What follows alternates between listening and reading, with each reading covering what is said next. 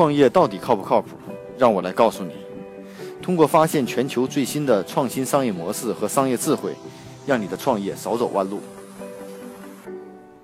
大家好，我是技术帮的 Michael，今天跟大家分享一个帮助大家创业初期解决招不到人的一个呃方法，就是创业初期我们为什么不能利用短期雇佣的方式来解决我们的产品开发问题？那知道在创业初期的公司呢，我们在进行产品开发的时候，其实我们的人员很难招，而且往往会付出很大的代价。而且我们最大的痛苦在于，这个人到底我要用多长时间，其实是不肯确定的一个事情。那同时呢，我们会发现找了很多外包去做呢，我们又觉得外包是不靠谱的一件事情，会出现了很多很大的问题。那很多初期的创业公司呢，其实有大部分的比例，至少有一半的比例都在选择啊，采用自己招人或自己找找合伙人先去解决这样的问题。那我们会发现最大的成本就是人从哪来，我需要用多长时间啊？特别是当时间不能确定的时候，其实我们招人是很麻烦的一件事情。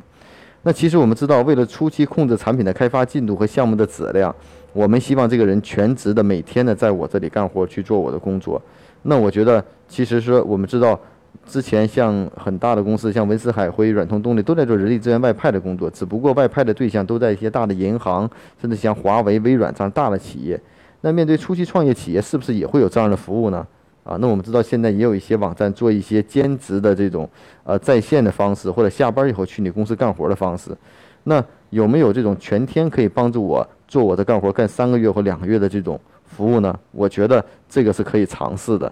那那至少呢，我们之前也做过这样的尝试。其实我觉得我们完全可以短期雇佣的这种 IT 人员，在一个项目初期两个月或三个月帮我做开发，我只要找到一个负责的技术人员去带团队就可以，啊，那这样对我来说，第一项目进度可控，第二呢也省去了跟外包进行扯皮、需求不清楚的一些问题，而且代码质量我都可控。那这种短期的外包服务呢，其实面临最大的问题就是，其实大家会说，哎，现在外派人员的行业比例是工资乘以一点八或乘以一点九，也就是说，如果我有一个技术人员是一万五的工资，那可能外派到你们公司至少两万二，因为外派方要接受要要有一定的这种利润空间，否则不会做这样的事情，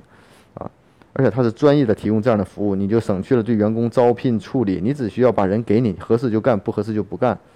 那其实大家面临的问题是说，我要是两万多、两万二、两万三，请了一个一万五的人，其实那还不如我自己去招。但是在这个过程中，大家损失的就是一个最大的成本，就是时间的成本。其实我们找外包公司做，你也会发现，他也是赚你的人头的费用。可能给他做的话，他每天的人工时的报价在一千到一千二，甚至到一千三，其实每个月也将近两万多的一个人工的成本，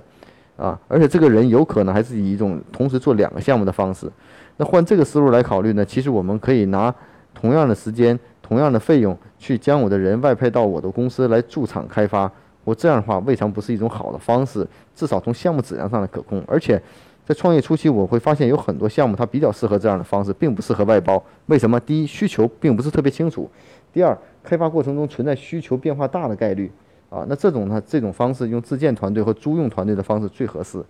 啊，所以呢，技术帮呢之前也在尝试这样的服务，最近我们也要主力推这样的服务。